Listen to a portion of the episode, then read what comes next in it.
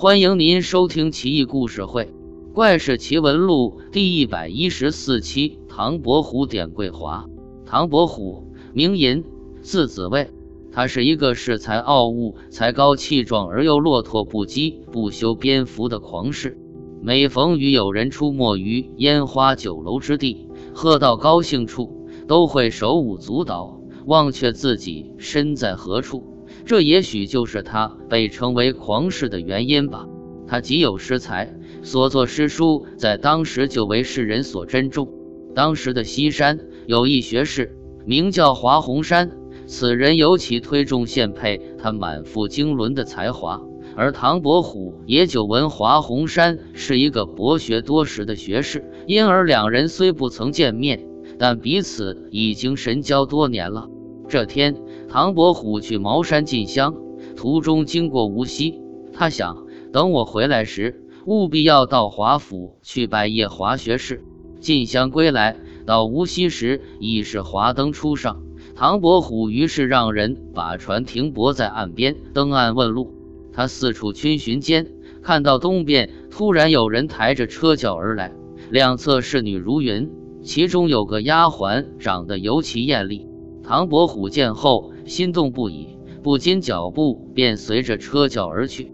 车轿来到一处宏伟的朱门大院前，停了下来。院内出来许多人，簇拥着轿中人向里走去。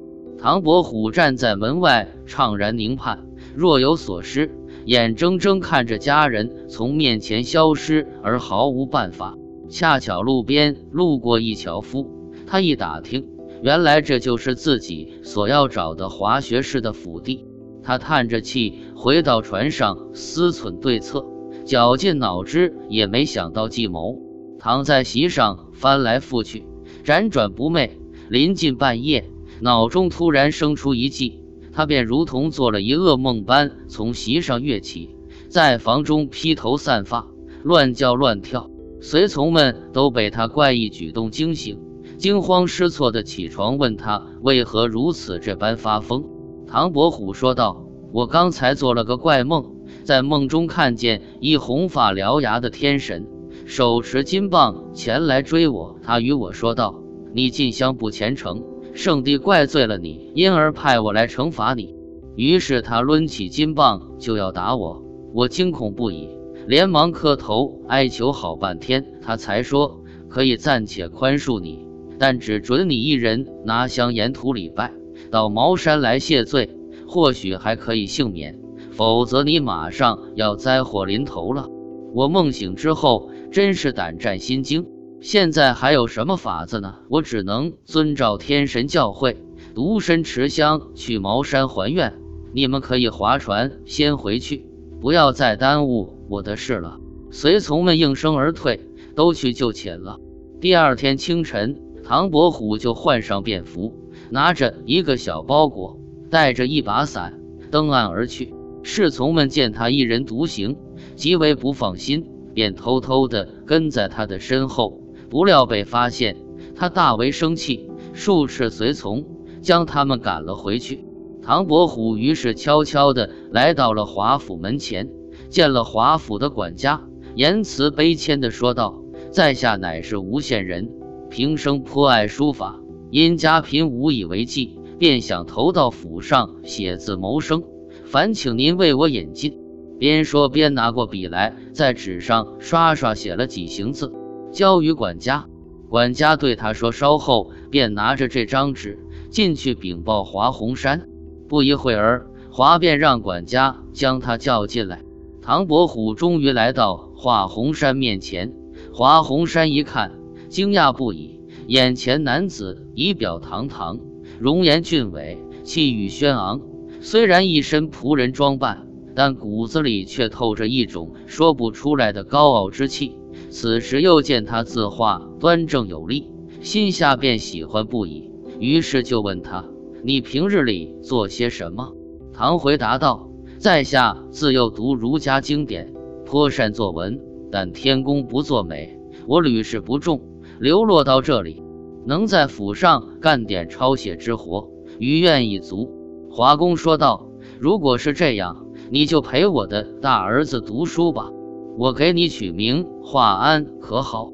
来人，送去书馆。华安刚在书馆安身，便私下里去打听先前看到的丫鬟的名字，终于得知那丫鬟名叫桂华，是华学士平日最钟爱的侍女。虽然华安极想见他，可却总找不到合适机会。时光匆匆，他已在华府待了许久。平时偶然看见华家大公子所作文章有不妥之处，便私加删改。有时也代他写文章，先生不明情况，则以为大公子的文章大有长进，于是便拿着公子的作文去向华公夸耀。而华公拿起文章，才浏览两三行，便道：“这肯定不是犬子所写，必然是请人代做的。”于是命仆人叫来儿子，加以盘问。儿子自然是不敢隐瞒，道出了真实情况。原来是华安替他做的文章，华公听了之后，便想试试华安的真才实学，便亲自给他出了个题目。只见华安文不加点，顷刻挥笔成章。文章做好之后，他拿起文章呈现给华学士。华学士瞥见他手上比常人多出一个小指，当时也没在意。华公阅完他的文章。深深为文章遣词达意绝佳而欢喜，于是便将他留在自己身边，掌管一切文书之事。从此以后，凡是往来书信，他都令华安酌情回复。无论华安的学问，亦或是诗词，都令华公府虚称道。不久之后，华府的管家请假回去奔丧，华公便让华安暂时主持家里内外之事。华安做事相当谨慎，人情难来出入账目清清楚楚、井井有条。华公自然极为满意，遂心生一念，想长期让他做下去，却又考虑到他还没有家室，恐难以重托，于是想叫媒婆为他寻一妇人。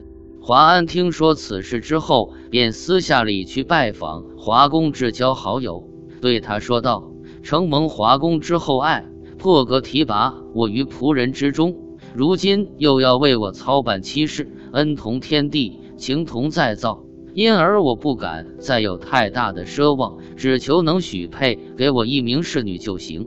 您如果方便的话，可否拜托你把我的心愿跟华公说一说？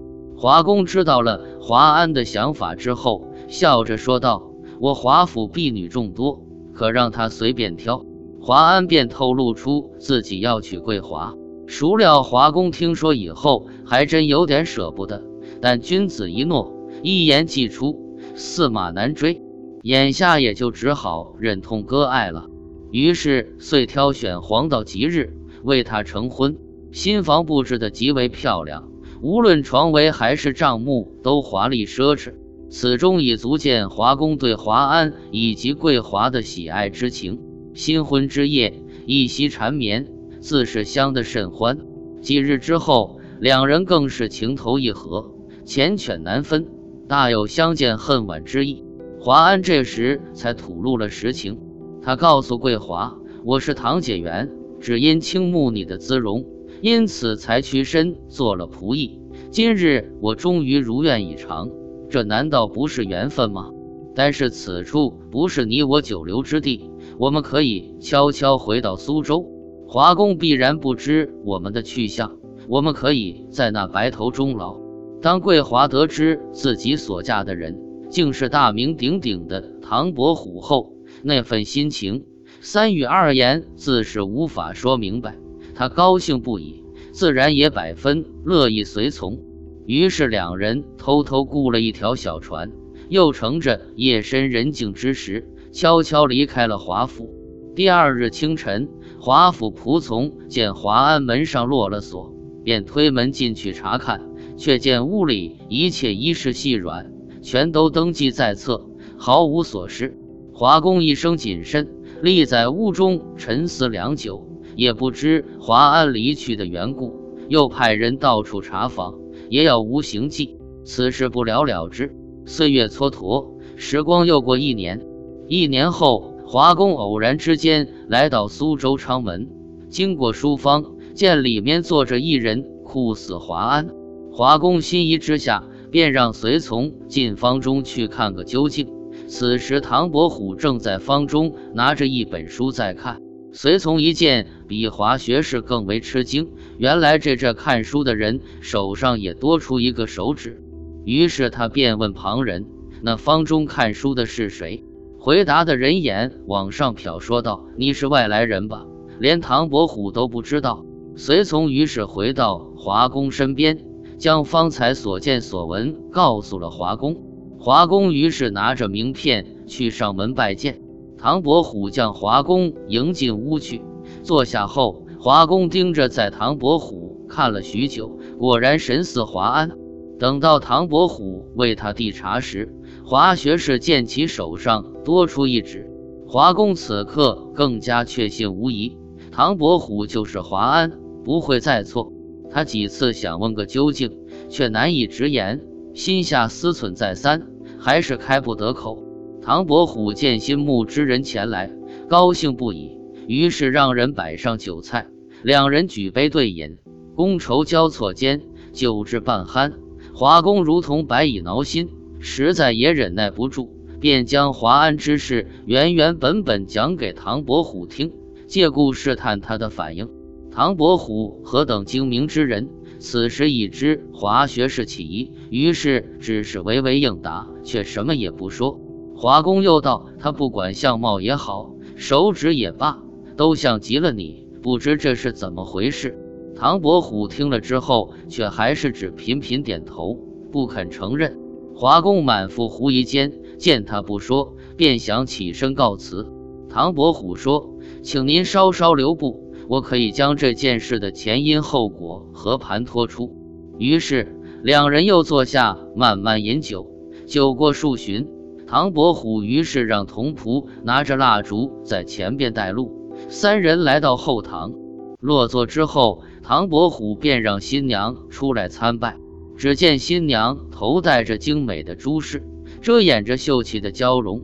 参拜完毕，唐伯虎又携娘子走到华公面前，让华公仔细看看他是谁，并笑着说道：“您方才说我像华安，这一点也不假。”那不知他是否也是桂华呢？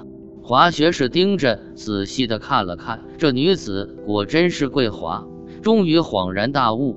两人相视，大笑而别。华公回家之后，又准备了丰厚的嫁妆，派人飞马送给桂华，两家遂结姻缘。